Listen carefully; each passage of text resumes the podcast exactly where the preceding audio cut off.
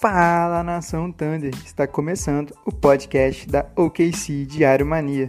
Eu sou Cadu Nunes, ADM da OKC Diário. Sejam muito bem-vindos ao nosso podcast. Este podcast é uma parceria entre a OKC Diário e a Thunder Mania, do nosso outro participante, o Ângelo, e também estamos na companhia do outro Cadu, o outro ADM da OKC Diário.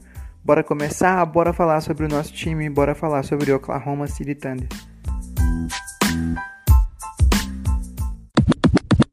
Fala, fala nação Thunder. Estamos começando o nosso podcast. Sejam muito bem-vindos. Como eu disse antes, vou apresentar para vocês aí os nossos contribuintes nesse nosso projeto. Fala com eles aí, Cadu, meu parceiro. Salve galera aí, torcedores do Thunder. É, eu sou o Cadu, criador da OQC Diário, junto com uma galerinha que não faz mais parte da página aí. Tô só com o Cadu hoje. É, criamos a página lá em 2017 e trazendo aí conteúdo para vocês. Show. Ângelo? Opa, fala rapaziada, fala nação Thunder, sou o Ângelo, administrador da Thunder Mania Brasil. A página foi criada em 2017 também e felizmente estamos aqui até hoje. Bom demais, bom demais ter vocês aqui com a gente, ter, ter essa parceria para a gente fazer crescer aí. Bora então, vamos falar de Oklahoma, vamos falar do que, do que interessa mesmo, falar dessa temporada louca que foi, né, temporada 2019-2020. E então, a ideia desse podcast é, é, fazer uma, uma recapitulação de toda a temporada, falar lá desde o início e é, não tem como não falar desse time sem lembrar daquela trade, né, cara, daquela trade do Paul George né, é, onde cada um estava naquele naquele 20, naquele, on, naquele 27 de. Não, peraí. Data, é, é, naquela, naquela madrugada de sábado, né, em 2019, com o Hoje Narovski lá da ESPN, falou que o Paul George estava sendo trocado para pro Clippers, né? E aí a, a Twitter veio abaixo, eu tava lá no grupo, isso era de madrugada, num sábado, e aí no dia 6 de julho, na madrugada de uma sexta para sábado, às 2h55 da manhã, ele anunciou isso. E aí foi aquele fuzuê danado, né? Eu queria saber um pouco de vocês, onde vocês estavam, como é que vocês receberam essa notícia, porque é ali que começou, né? esse, esse. Cara. Pode falar aí, Cadu. Show. Cara, eu tava, eu tava dormindo, né? A notícia da troca foi de madrugada. Eu tava dormindo e eu acordei assustado, quatro da manhã, com meu celular tocando. Era o meu amigo, torcedor do Houston Rockets, saudoso Caio Valoche, administrador da Nação Thunder aí no Twitter. É, Nação Thunder, na Nação Vermelha, perdão ele me ligou e, cara, o sentimento foi de tristeza, né? Eu tava vendo o time se desmontando com a troca do, do Paul George e eu já imaginava que o Westbrook ia pedir para sair também. E acabou que as trocas foram ótimas para o KC, né? Foi triste naquele momento, mas o nosso futuro é brilhante, né? Temos muitas, muitas picks aí, temos o Shai. Esperamos que sim. E é, eu acho que vai ser sim, cara, sinceramente. E, e, foi isso, cara. Foi esse o momento que eu tava passando aí quando o Paul George foi, foi trocado. E logo depois o Westbrook, né? Isso. Então, aí eu vou. Aí teve, né, essa, essa, essa coisa do Paul George pro Clippers. Foi aquela, aquele fuzuê, né? Todo mundo nem sabe, não tava esperando isso. E aí saiu, né, o, o que o Oklahoma tava recebendo, que eram as, a, o Shai, o, o, Galo e as, as outras picks, né? As picks de primeiro round de, de 2021, 22, 23, 24 e 26. Além de dois pick swaps, né? As trocas que o Oklahoma pode exercer. Isso. E aí todo mundo começou a, a se a pensar já que o Westbrook ia ser trocado e tal. E aí no dia 11 de julho, né, Westbrook é, em comunicação com o staff do Oklahoma pede a troca e o Oklahoma negocia essa troca com o Houston Rockets, né, num pacote pelo Chris Paul e mais duas picks do primeiro round de 24 e 26. Ângelo, fala um pouquinho pra gente dessa, dessa troca aí de, do Chris Paul indo para o e o Westbrook para o Houston. Como é que foi teu sentimento? Começando. Dessa, dessa... ah, não, uh, desculpa atrapalhar. Uh, começando pela troca do Paul George, né? Porque foi uma, uma situação que deixou o torcedor muito uhum. assustado, porque foi, um, foi muito rápido, né? Em uma semana a gente estava planejando a montagem de um time que seria contender e na outra a gente já estava né, planejando o futuro com Pix, jogadores jovens, uma coisa que tipo, o torcedor não estava muito acostumado, né? A gente sempre a gente vinha de temporadas com o Paul George, o Carmelo Anthony, o Westbrook, né, de competir nos playoffs. E aí esse novo sentimento de se acostumar com um time mais jovem foi uma situação diferente para nós. A partir da troca do Paul George, a gente já esperava que o Westbrook fosse sair também. Então foi uma questão de se acostumar, se preparar para aquela notícia que, que seria muito dolorosa, né? Porque é um jogador, é o maior jogador da história da franquia. Mas hoje, né? E dia 11, a gente, em 2020, a gente vê que realmente foi, foi algo bom. A gente conseguiu se virar bem apesar de na época ter sido dolorido, mas hoje a gente consegue ver um futuro mais promissor. Exato. Eu é, até convido a galera aí, os fãs aí, tem um texto muito bom feito pelo Cadu lá no Facebook, no nosso Instagram, sobre uma carta de despedida para o Westbrook. Fez sucesso pra caramba, ótimo texto do nosso administrador também. Convido a todos a lerem lá. Obrigado, obrigado. Complicado pra gente, mas a gente toca em frente. Então, entrando nesse assunto que o Ângelo mesmo disse, né, a gente naquele momento estava se preparando para um time tanque, né? A gente, todo mundo pensando já que, ah, o Oklahoma tem esse de, de pique, vamos partir para o tanque, vamos reconstruir o time, né? E aí foi o que a gente é, imaginou logo no início, né? Porque olhar hoje e falar que o time é bom é muito fácil, né? Porque já passou toda a temporada, a gente viu como os jogadores se desenvolveram, mas naquele momento era, era uma situação meio complicada, né? A gente sempre ia aos playoffs, sempre estava tendo times competitivos, naquele momento foi uma, né, igual o Ângelo mesmo disse. E aí, entrando nesse, nesse, nessa, nesse assunto, né, naquela expectativa do tanque, é, o objetivo naquele momento para o torcedor era esse. Eu acho que até para o staff de Oklahoma era esse, né? Acho que ninguém imaginava um time chegando na quinta colocação do, do Oeste. E aí eu gostaria de falar, de Cadu comentasse um pouco sobre o, aquele time que se formou, né? Que o Chris Paul, né? Era Chris Paul, Shea, o Ferguson naquele momento inicial era o Ferguson titular, o Danilo Gallinari, o Steven Anada e o Dennis Schroeder, né? Qual era a expectativa que você tinha naquele início, né? Que o time poderia fazer? Ou se era realmente tanque que você pensava? O que, que você estava achando naquele momento? Cara, vou ser sincero com você. Eu estava até comentando com os amigos meus naquela época. É, eu não esperava que o KC fosse tancar quando a gente ficou com Chris Paul, Gallinari, Adams, Shea. Eu imaginei que o Schroeder, eu imaginei que o OKC poderia buscar uma oitava ou uma sétima vaga, sabe? Mas a gente conseguiu ir além ainda, superou mais ainda as minhas expectativas, né? E eu li um texto de um, de um repórter americano, eu esqueci o nome dele aqui agora, mas ele, ele fala disso, né? Que o time do OKC é melhor do que muitos times do Oeste, e dava para brigar por uma vaga assim nos playoffs, e a gente chegou, levamos o Houston a sete jogos, né? E a temporada foi incrível, cara. Passa pela mudança no quinteto titular, é, com a saída do Ferguson e a entrada do Dort. Foi um momento incrível ver o desenvolvimento desse moleque surreal. O moleque joga muito. É, a narrativa do, do clutch time, né? O OKC ser o time mais decisivo da, da temporada, né? O CP3 ser o jogador mais clutch. Foram 45 jogos na que o jogo foi decidido no final, é, perdendo ou ganhando por 5 pontos nos últimos 5 minutos. E nesses 45 jogos o OKC conseguiu 30 vitórias. Então foi uma temporada incrível. Foi a minha temporada mais divertida como torcedor, apesar da gente ter caído no, no primeiro round. Foi, foi sensacional, né? Uma pena que provavelmente vai acabar. É, sim, eu acho que para o torcedor foi algo realmente uma temporada divertida, porque aquela coisa de não ter pressão, né? O time jogava solto, jogava. E aí eu queria é, exaltar nesse ponto que você falou, né? O time se construiu, se mostrou um time forte, mas o início da temporada foi ruim. A gente, nos primeiros 17 jogos, a gente venceu seis, né? Antes do, do Thanksgiving, antes do Dia de Ação de Graça, a gente venceu seis jogos e perdeu 11. E a gente estava naquela coisa, ah, tudo bem, estamos fazendo, estamos no tank, estamos buscando pique alta, e ninguém se preocupava com isso. E aí ali no Thanksgiving, que foi foi a mudança, né? Aquela coisa de ligar a chavinha e o time começar a jogar, né? O Thanksgiving foi dia 28 de novembro, e aí daqui, daquele momento em diante, o Oklahoma é, se tornou esse time, né? Da, da, do clutch time, o time dos comebacks, das, das reviravoltas, e depois desses 6-11, Oklahoma no, é, ele coloca um 34-13, né? Desde o Thanksgiving até o, até o até a, paralisação para a pandemia. E o Oklahoma foi o terceiro melhor time, só perdia para o Bucks e para o Lakers, né, nesse período no geral, para você ver como o time né, de fato mudou. E acho que uma aquisição importantíssima foi no dia 6 de dezembro, quando o Dort né, estreou no time titular e mudou. Eu queria que o Ângelo comentasse um pouco sobre essa mudança, essa, esse como o time se encaixou, né, com a, entrada do Dort, com, com todas essas peças se encaixando.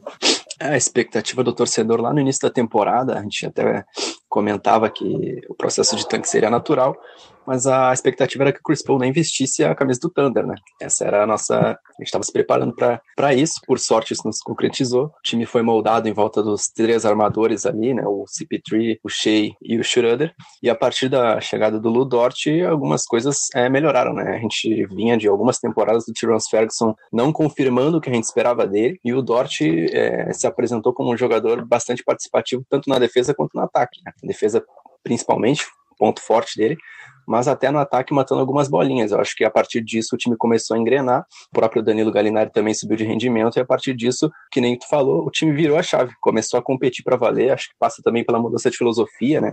Com a chegada do Chris Paul, cara liderando os jovens, o time se encaixou, se entrosou, e a partir disso a gente conseguiu ver que realmente dava para buscar coisa maior nessa temporada, que foi o que realmente aconteceu. Chegou em quinto lugar da conferência e chegamos no jogo 7 contra o Houston, que é o time que a gente fez a troca do nosso principal jogador da última temporada. Com certeza, acho que foi, foi algo assim surpreendente e é até o que eu até botei isso na pauta, né? Como foram feitas as mudanças de objetivo, né? O início da temporada a gente tinha um objetivo que era tanque e aí o time começa mal, mas depois ele engrena, encaixa, engata e a gente já aí depois o torcedor começa a cobrar o time, né? Aquela coisa de normal, natural do torcedor, porque ele tá vendo que o time pode render, o time é divertido, o time joga bem e a gente começou a pensar em mandos de quadra, porque naquele momento não tinha questão da bolha, não tinha pandemia, então a gente pensava já em é, mandos de quadra, brigar por quarta, quinta posição e né, a gente foi escalando e foi teve essa nessa mudança de, de, de objetivo.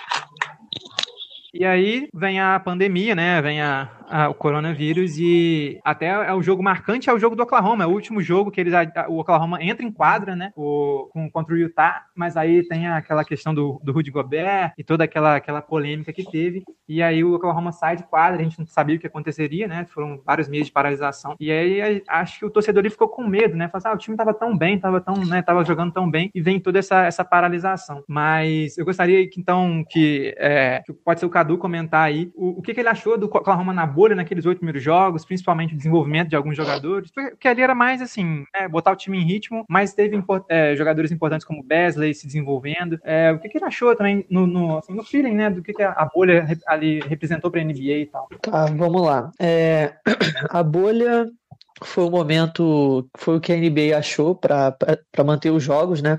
O recorde do OKC foi 4-4 na temporada regular a gente manteve, se manteve jogando bem, mas aquilo na verdade era mais uma preparação para os playoffs, né? Que a gente já sabia que estaria dentro, né? É, a série contra Houston foi, foi triste, eu fiquei triste, né? Mas eu não fiquei irritado, porque eu sabia das limitações do Oklahoma City Thunder, mas eu fiquei triste porque dava para o KC ter passado, sabe? É, ficou muito claro no jogo 3, na prorrogação, quando o OKC usou o small ball, o Adams não entrou na rotação contra Houston. E naquela prorrogação, o OKC ganhou com facilidade o overtime. Se eu não me engano, o Houston fez dois pontos. É, então eu acho que faltou esse tique na cabeça do, do Donovan, sabe? Pô, eu, eu posso mudar, eu posso fazer alterações. E talvez se o OKC tivesse jogado algum mais tempo sem a gente poderia ter ido melhor na bolha, poderíamos estar jogando aí agora contra o Lakers, né? E outra coisa também da bolha, eu sei que para muitos não tem nada a ver, né? Mas aquele o boicote que teve depois do jogo 4, eu acho que o boicote atrapalhou um pouquinho o OKC. É, não estou falando que o boicote foi errado, eu estou do lado dos jogadores, foi certo, mas é que o OKC ganhou o jogo, o jogo 4 com autoridade na segunda-feira, o jogo 5 seria na quarta, e a gente só foi jogar esse jogo 5 lá, lá no sábado, né? E aí a gente foi atropelado, né? Tomamos um vareio no jogo 5 e talvez aquele boicote pode ter atrapalhado um pouquinho o Oklahoma City Thunder, mas longe de mim criticar, eu acho que o boicote foi correto. É, os jogadores têm sim que usar a voz deles para para manifestar contra essas atrocidades que estão acontecendo nos Estados Unidos e no mundo, né?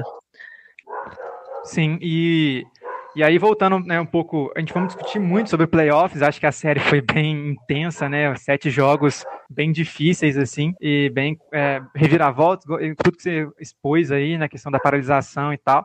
E aí, só voltando um pouquinho antes na bolha, só falar um pouco do Besley, né? Porque acho que ele foi o grande destaque desses oito jogos, né? Dessa campanha de 4-4. E o Oklahoma foi poupando jogadores, já não, né? Ninguém estava se interessando muito. Mas foi interessante ver o, o, garoto se desenvolver. Ele teve três jogos seguidos de 20 pontos, matando bola de três, mostrando que seria uma peça útil nos playoffs. E ele foi, né? Uma peça útil jogando poucos minutos, mas foi muito importante. Eu gostaria que o Ângelo comentasse sobre o jogador em, em específico que ele prevê para o Besley para o futuro, né? Vendo ele jogar, tendo ele já tendo minutos. O que, que você espera dele? Para o futuro de Oklahoma. É, quem acompanhou o Besley lá no início da temporada, a gente via que ele era um jogador totalmente cru, né? Uh, até no molde de arremesso dele era bem fraco, uma coisa que ele melhorou muito durante a temporada. Eu acho que a partir do início de janeiro ele se tornou um jogador mais pronto. E na bolha, né? ele mostrou realmente a sua evolução, um cara que mostrou realmente que ele pode ser um pontuador, além de ser um excelente reboteiro e um bom defensor. Acho que a envergadura dele talvez seja o principal ponto forte do jogo dele. É um cara que pode contribuir de diversas maneiras dentro de quadro. E pro futuro, acho que com mais sequência, ele pode ser tranquilamente o titular da franquia na posição 4. É um cara versátil, pode jogar tanto na 3 quanto na 5. A gente viu o Donovan utilizando ele em alguns jogos de pivô. Então é um cara que eu espero muito. Realmente é um achado do, do Sunprest, né? Porque a gente acabou é, descendo duas posições no draft para pegar ele. Na verdade, ele foi até um cara que eu espero muito, tenho muita expectativa para ser um dos pilares do, da franquia no futuro, junto com o Shea e com o Dort. Exatamente, e assim, é, muita gente, na, eu lembro que eu estava acompanhando o draft, a gente estava no Twitter comentando sobre sobre o draft, sobre as, as picks, no, no grupo do WhatsApp, e a galera criticando o Sam Prest, porque ele tinha deixado jogadores, alguns jogadores passar, tipo Nasir Little, do, do Portland e etc. Eu fui o deles. então, exatamente, vários jogadores, várias pessoas criticando o Prest, e assim, naquele momento é, a gente não tinha informação do Besley, né, ele não estava em nenhum scout muito importante, ninguém previa ele em Oklahoma, e acho que foi uma grata surpresa, uma, um, um belo achado do Prest. Não critiquem um homem, vão, deixem ele trabalhar. E, então vamos agora vamos de fato ir para dentro desse playoffs, ir para dentro desse round que foi muito muito louco, muito intenso e uma narrativa totalmente inesperada. Mas eu lá no, no, no Twitter eu falei que o Oklahoma ia enfrentar o ia ter Russell Westbrook contra o Oklahoma nos playoffs. E isso confirmou, né? E o Oklahoma vem para o primeiro jogo, toma aquele vareio, né? Aí o Dort volta para o jogo, aí todo mundo esperava, né? Esse confronto Dort Harden foi uma coisa louca, uma coisa intensa e toda a NBA viu a qualidade do garoto. E aí o Oklahoma toma, perde de novo o segundo jogo. E aí eu queria que o Cadu comentasse um pouco, principalmente sobre essa questão do Westbrook, ver ele diante de Oklahoma, falar um pouco do Dort, né? Confronto contra o, contra o Harden, puder ir ouvir um pouco sobre isso. Cara, o Westbrook, ele é o meu maior ídolo, então ver ele contra o Oklahoma City Thunder nunca é legal, né? Ele fazendo o Rock the Baby contra os nossos jogadores. É... Isso aí foi, isso aí foi claro. É muito, é muito esquisito, né? A comemoração que ele inventou aqui, a marca registrada dele, que ele inventou em OKC. É essa narrativa ficaria muito mais bonita se tivesse torcida, né? Acho que a torcida do OKC ia recepcionar ele muito bem na Chesapeake Energy Arena, né? Mas infelizmente essa pandemia atrapalhou. Mas foi muito interessante jogar contra ele, né? E a questão do, do Dort com o, o Harden foi incrível, né? Porque o Dort simplesmente anulou o Harden. Em alguns jogos o Harden realmente ele é imparável, né? Mas teve muitos momentos que o Dort simplesmente conseguiu parar ele, né? E, e por karma, não sei. Não, é, o, é, o, James Harden, né, cara? Então não tem como você parar o cara, você vai limitar o James Exatamente. Harden. Exatamente. Muita gente falando assim, cara, o James Harden fica pontos ah, o Dort, né? Tipo assim, cara, o cara é um calor on draft, né? É, ninguém esperava que o Dort fosse tornar isso. E o cara, né, em vários jogos, imitou ele, né? Mas pode... Exatamente, o, o Dort superou demais as nossas expectativas, né? É, eu tava vendo aqui no, no payroll do OKC, né? Ele, ele recebe menos que o Deontay Burton, né? O contrato dele é muito, é muito baixo, mas é longo. É o melhor contrato da, da NBA. Exatamente. Cara, cara que marca qualquer jogador de elite e, e, que ainda contribui com alguns pontinhos, é, é um contrato delicioso. Pois é, a gente tem garantido ele até 2023, né? Então o OKC tem que saber utilizar ele. Mas mais uma, um fator da série contra Houston, é, que eu esqueci de falar da outra vez o Donovan poderia ter usado mais o Mike Muscala. Ele foi bem nos oito jogos da temporada regular da bolha. Ele matava a bola de três. Ele, se eu não me engano, ele foi o melhor em aproveitamento do que na bola de três. Eu não tenho essa informação direito. Teve Mas... até game winner né, contra o Miami Heat. Sim, então, teve game winner. Ele, ele poderia ter, ter jogado na bolha e o, o Donovan simplesmente ignorou ele, né? Botou o Adams que estava perdido em quadra, né? É, exatamente. É, aí entrando sobre. Agora vamos falar um pouco né, dessa rotação de jogadores, falar sobre o dono, vou falar sobre todos os ajustes, ajustes que deveriam ter sido feitos, mas não foram feitos e tal. Porque eu tenho aqui a minutagem dos jogadores, né? A gente tem o Chris Paul, ó, o Shea jogando 40 minutos, né? E, o CP2 jogando 37, o, Den, o Shiroda jogando 32 só, o Galo jogando só 30, o Dort só 29 e o Adams com 30 minutos. Sendo que o Adams foi o pior jogador do Oklahoma em plus-minus. Eu até vi um, um texto de um, de um, de um analista é, da NBA falando que Oklahoma, o quinteto inicial de Oklahoma era a pior formação de Oklahoma contra o Houston, assim, estatisticamente. Sim, com então, certeza. O que acontecia com Oklahoma, no, Oklahoma nos jogos? Ele começava no buraco, ele começava tomando muito ponto com, com Adas, e começava perdido, e voltava pro terceiro quarto também no buraco. Então, se colocava, a gente sempre vê isso, Oklahoma voltando mal do intervalo por causa da, da, da formação. Começava muito mal os jogos também por causa da formação. Né? E então eu vi muita gente criticando o Adams, é, eu, não, eu, eu, entendo a crítica ao jogador, mas eu acho que foi muito mais um erro em relação ao do Donovan de tirar o jogador, não expor ele é, a essas situações que ele se, se encontrou durante, a, a, durante essa série, do que um, um, assim, do que um erro dele. Porque a característica do Adams é essa: ele é um pivôzão, a moda antiga, reboteiro. Você pode é, falar dele em questão de, ah, tudo bem, ele se entregou menos do que a gente acha que poderia, mas eu acho que foi mais falta de ajuste do Donovan e tanto que a gente, quando a gente ganha aquele primeiro jogo do, do Houston no terceiro jogo, usando o galo de cinco, usando, os quatro armadores, é, né, complementando a formação, Oklahoma teve o, melhor desempenho em plus minus, com aquela prorrogação que você mesmo disse, Cadu, que o, que o OKC só toma dois pontos e faz, é, acho que mais de 20 pontos, no, não, mais de 15 pontos no, no Houston. Então gostaria que o, que o Angelo comentasse um pouco sobre esses ajustes que o Donovan deveria ter feito é, em relação ao Adams também, o que ele achou disso tudo. É, exatamente. A gente viu durante a temporada regular, né? Sei que a gente está falando dos playoffs, fazer um breve retorno na temporada regular, que o Donovan tem uh, o mérito dele, que é fazer o encaixe com os três armadores. Inicialmente, eu, pelo menos, esperava que não desse certo, e foi, foi totalmente o contrário. A gente viu que o Shea o Schroeder e o CP3 se encontraram bem nessa formação, e foi algo que nos playoffs a gente acabou vendo um pouco disso. Acho que a gente pecou nessa parte de, do Donovan não variar, né? Faltou essa, essa malícia, essa ousadia de, quem sabe, colocar um Beasley na 5, o Galo na 5, né? Utilizar mais vezes do que manter o Adams sendo exposto ali. A gente sabe que o Adams, ele pode entregar exatamente isso que ele entregou, entendeu? Não tem como a gente cobrar que ele seja um pivô móvel, que ele seja um pivô que arremesse. Então isso acaba sendo mais culpa do treinador do que propriamente do jogador. Acho que isso foi uma falha do Donovan, a gente viu que o time não se portou tão bem quanto estava se portando na regular, a gente acabou é, em alguns momentos do jogo até copiando o jogo de Houston, né, arremessando muitas bolas de três, o Dort teve um jogo de 0 de 10, alguém pode me confirmar se eu estiver errado, para três pontos, uh, então acho que a gente pecou nessas partes, a gente poderia ter sido um pouquinho mais cauteloso, como foi na temporada regular, forçado mais o jogo dentro do garrafão, até com o próprio Galo, com o Beasley, com o próprio Muscala, e não foi o que aconteceu. Acho que essa parte foi a, o nosso principal defeito que acabou levando o time à derrota no jogo 7.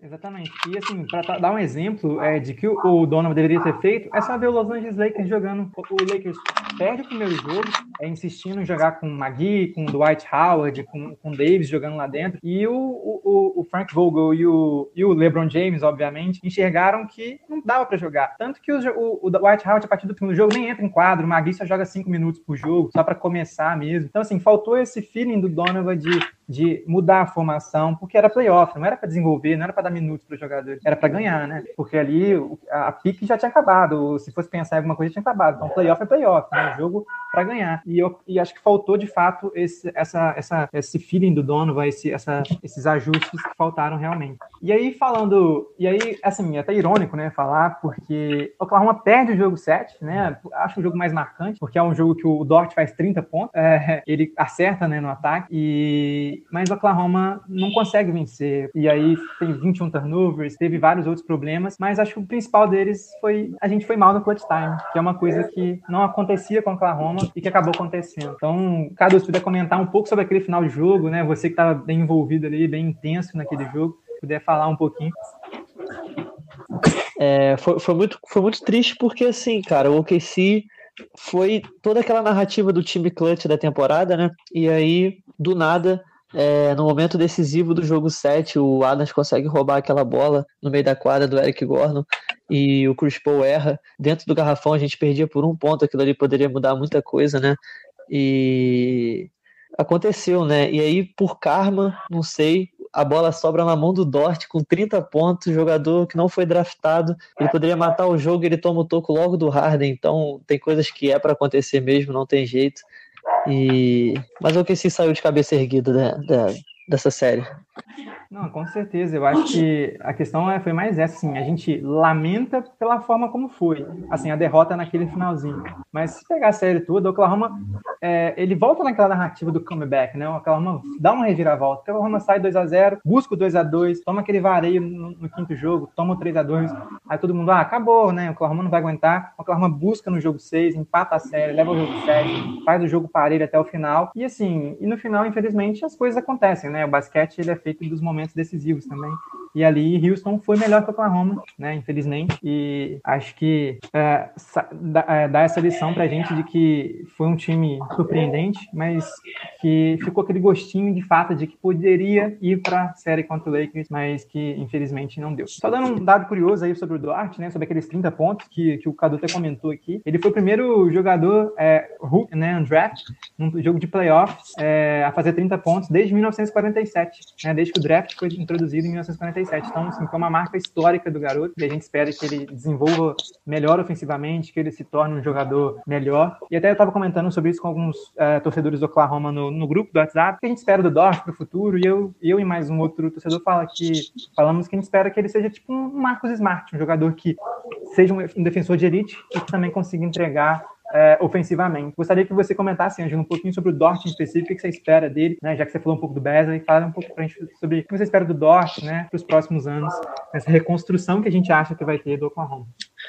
Para quem se apega à superstição, essas coisas assim, vale lembrar que o Dort é um cara que veio de Arizona State, que é a mesma universidade que o Harden veio, né? Então são dois alarmadores, né? Um a gente já viu que se tornou um dos melhores jogadores da liga, então se o Dort conseguir se tornar, quem sabe, metade do que ele se tornou, a gente já vai ter ganho muito. Obviamente, é um cara que ainda está em evolução, pode melhorar muito ainda. A gente viu pô, um jogo de 30 pontos, nunca que eu ia imaginar, lá no início da temporada, que um cara que não foi draftado ia chegar no jogo 7 e meter 30 pontos, ser o cestinho do Thunder na partida, né? Acho que é um cara que na próxima temporada tem tudo para vir melhor ainda.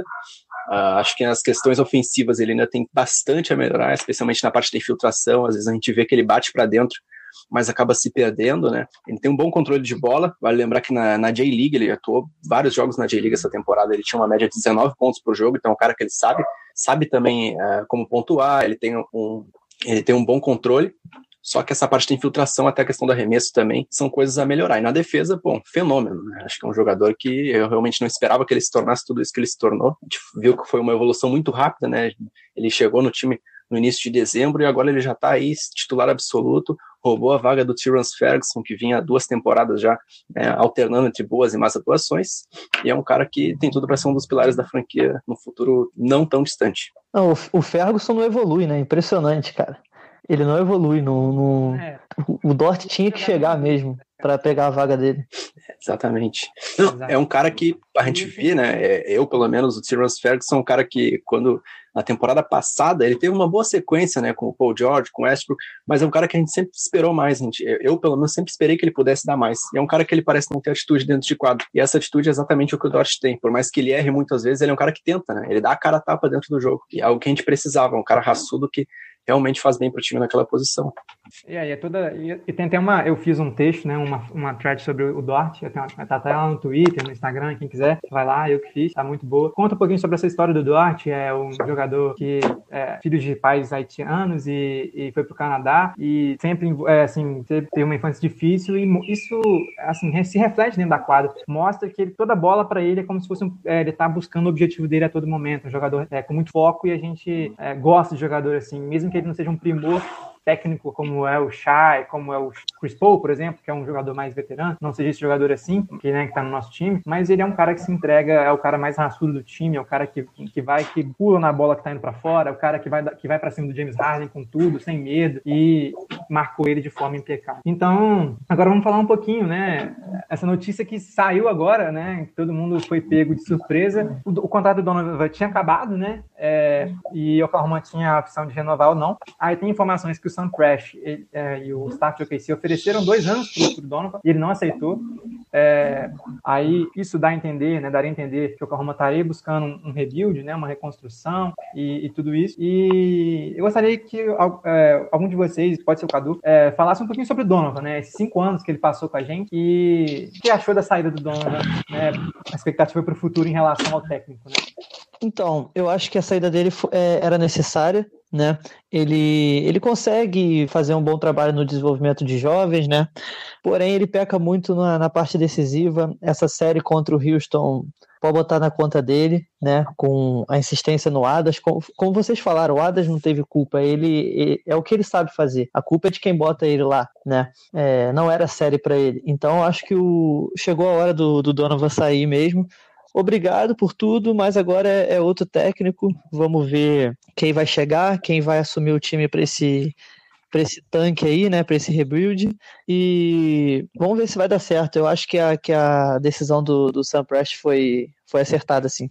Então, e aí só para dizer um pouco, uma curiosidade sobre né, a saída do Donovan, é, para ver como, é, assim, o Donovan, a gente pode criticar ele dentro, é, fora de, desculpa, dentro de quadras, as vezes que ele tomou durante esses cinco anos, né, aquelas finais contra, contra o aquelas coisas, é, os últimos playoffs, e aí, mas assim, ele como um cara, um ser humano, ele é uma pessoa sensacional, a gente tem, eu também leio coisas sobre o Donovan durante esses anos, que ele é um cara, assim, um ser humano muito legal, então eu desejo muita sorte para ele, né? E tem até uma notícia que saiu, o, o Inside de Oklahoma falou que o, episódio final de Donovan em Oklahoma foi ele e o Sam Prest juntos numa sala, tomando ali, né, um, drinks e discutindo sobre os momentos legais, né, que eles tiveram, as memórias desses últimos cinco anos. Para você ver assim, foi uma, uma, uma, um rompimento amigável, né, entre o, o Donovan e o e Oklahoma. Desejo tudo de bom para ele, é um cara legal, mas que já saturou em Oklahoma. Concordo com, com o Cadu, acho que a decisão foi realmente acertada. E, e aí vamos discutir agora sobre reconstrução, sobre rebuild, sobre pick, sobre futuro de Oklahoma, né? Shai, Dort, Besley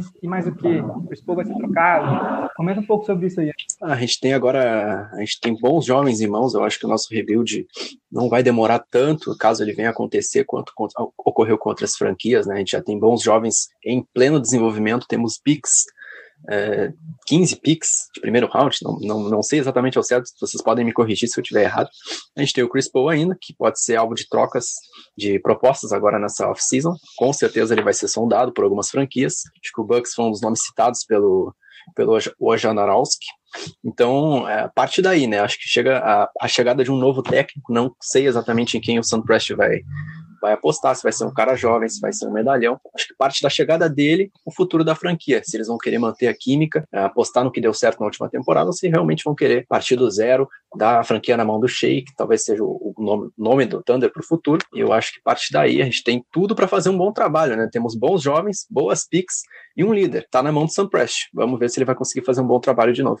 É, eu concordo com isso aí. Aí só é, repassando um pouquinho para o torcedor entender, é, o Galinari não é mais jogador de Oklahoma, então o contrato dele acabou. Ele é um free agency agora, então o Oklahoma não tem mais vínculo com ele. É, Chris Paul ainda tem mais dois anos de contrato, dois ou três, dois anos de contrato, né, 2021 e 2022, e, e o último ano acho que é player option, se não me engano. Então é um salário, é um salário altíssimo, de, na, na, casa de 40 milhões. Então assim, é um empecilho talvez para as trocas, mas essa última temporada dele foi sensacional, ele foi altar, ele foi o líder em clutch time. Então as franquias contenders, né, as franquias favoritas ao título, como Buck, Philadelphia, é, que tem jogadores também é, de mais nome, vão procurar o Chris Paul, tenho certeza disso. E eu acho que quanto mais times, e até eu vi um, um repórter sobre isso, quanto mais times procurarem o Chris Paul, melhor para o Oklahoma, porque aí ele, o, o Sam Prest pode explorar um pouco mais e fazer como ele fez com o Paul George, arrancar é, cinco picks de primeiro round do, do, Clippers e ainda e trazer dois bons jogadores, né, trazer um, um, uma, um jovem em desenvolvimento. Então, acho que passa um pouco pelo Chris Paul a reconstrução. Eu acho que se ele é, de fato for trocado, aí zera tudo. Aí eu acho que tem que tentar trocar o Adams, que é o último ano de contrato. Tenta arrumar alguma coisa já no Adams, é, porque acho que não é um jogador para ser centro de reconstrução, né? Um pilar de reconstrução, desculpa. E o Schroeder, para mim, é uma incógnita. Eu não sei se eu trocaria ou, manteria. Eu, particularmente, trocaria, porque acho que tem que reformular completamente e dar minutos para esses jovens jogadores. Né? O Shai, o Dort e o Besley. E eu acho que o Schroeder tem interesse de alguns contenders também, porque é um sexto homem muito importante.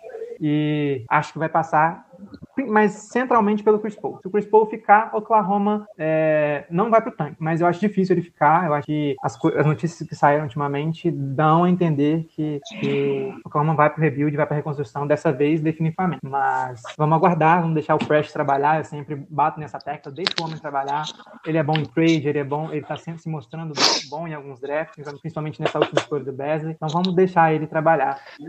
É, gostaria então que o Cadu comentasse um pouco sobre isso, o que ele espera que o Crash faça é, em relação ao Chris Paul, em relação aos outros jogadores, né, para o futuro, futuro, comentar também um pouco sobre, sobre isso.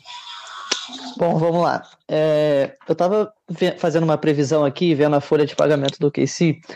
É, o Galo não é mais jogador do KC, menos 22 milhões na, é, de salário.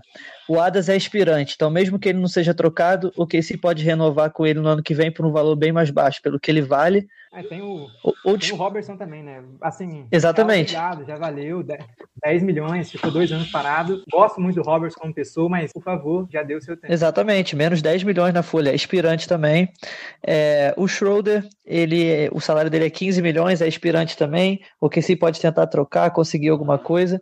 E o CP3, que ganha 41 milhões, vai ganhar 41 milhões na próxima temporada, e depois na outra seria 44 milhões com a player option, né? Se ele optasse por ficar em OKC. Então, assim, OKC liberando toda essa galera aí e mantendo o Shai e o Dort que o Shai está garantido até 2022 e o Dort garantido até 2023, o OKC já tem como montar, tem o Base também isso, o KC já tem como montar um time competitivo sem ser essa temporada na próxima, porque é muito dinheiro disponível, né? Porque com essa galera toda indo embora, poderia pegar bons role players na, na free agency, é, até um All-Star talvez, poderia trocar as picks que já tem por jogadores de alto, de alto calibre.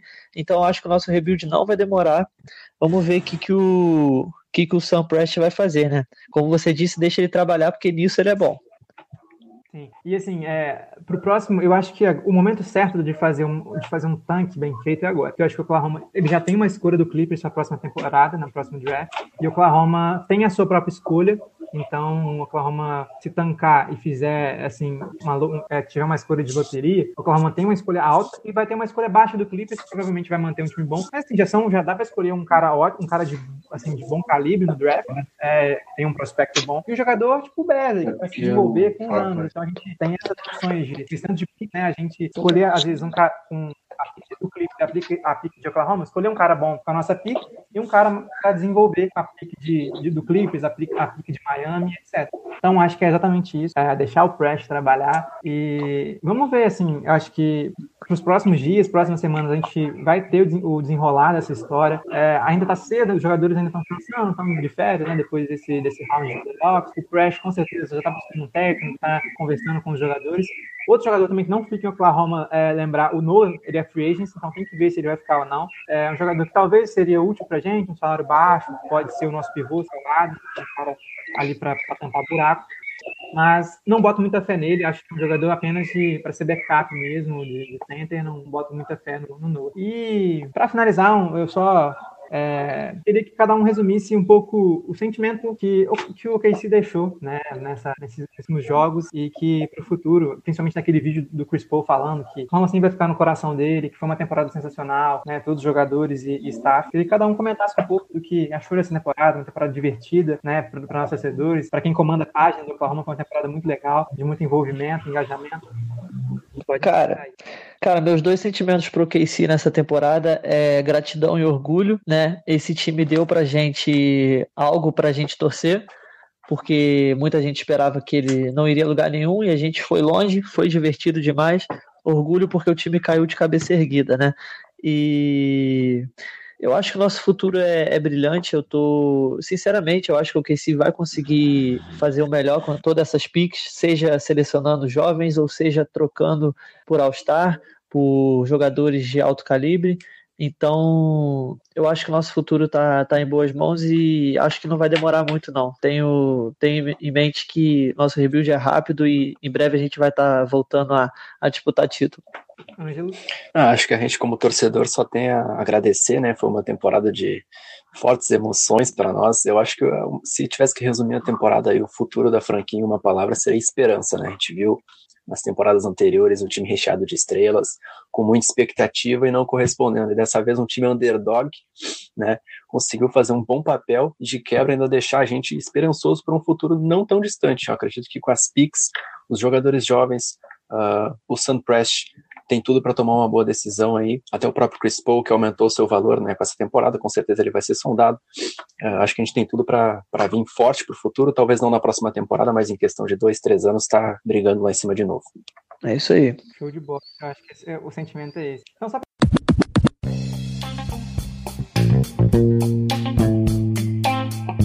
para finalizar, é, curiosidade, é, palpite de cada um, quem chega na final da, da NBA aí, é, de, um de cada lado, né? Oeste e Leste, quem vai ser o campeão? Cadu, qual é o seu palpite?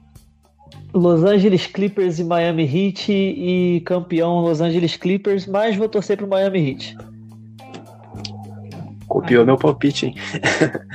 Não, mas é, é, seria isso mesmo. Né? Clippers e Heat, campeão Clippers, apesar de estar torcendo pelo Heat também. Seria uma boa, Boazinha. inclusive, tivesse um sucesso tão estrondoso, né? Porque as nossas picks do futuro estão com eles, então, né? A gente fica de olho aí dando aquela secada básica. É isso aí. É, eu, vou, eu não combinei, meu palpite também era esse. Eu acho que o Clippers é o favorito. É, e eu acho que Miami é o, também é um time fortíssimo e acho que vai chegar na final. E torço, vou torcer pro Miami, mas acho que o Clippers é o favorito. Acho que tá demonstrando isso. O time tá se encaixando, né? Tá se mostrando favoritaço. Mas não vamos duvidar do LeBron. É, exatamente, isso que eu ia comentar também. Jamais, jamais duvidem de papai LeBron James, porque ele é, carregou já muita, muito animal aí na sua, na sua arca, né? Mas se, Mas... se o Toronto Raptors chegar na final, eu vou torcer para eles por conta da narrativa deles terem perdido o Kawhi e mesmo assim se manter lá em cima. O Nick Nurse é fantástico. Eu acho eu acho que uma final bacana assim, de narrativa seria Clippers e, e Toronto, né? Por Kawhi contra o ex-time Exato. final, né? Novamente. Eu acho que seria legal. Mas acho que o Miami Heat é o time do momento, assim, pra, é o underdog de quem sobrou ali. E acho que, assim, prevendo que o Lakers vai, de fato, eliminar o Houston, acho que já, a série já está bem engatilhada, da mesma forma o Clippers, acho que vai liquidar hoje contra o Denver.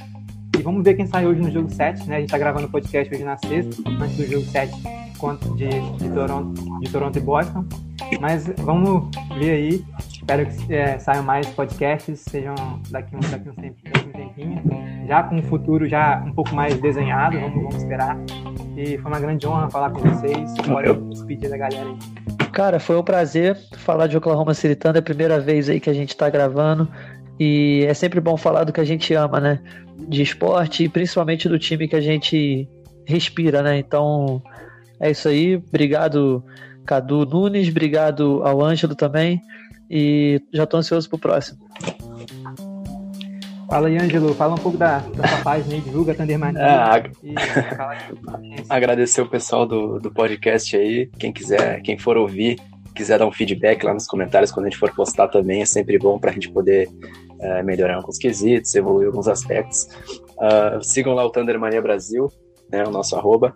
Uh, eu administro a página sozinho, né, desde 2017, e tô aí até hoje, né, vamos ver até quando que a gente vai se manter. Espero que a gente ainda consiga cobrir, quem sabe, um título da franquia, ainda com o perfil ativo lá no Twitter. Esperamos, esperamos. Valeu, galera, valeu. um abraço, ficamos por aqui. Até valeu, valeu.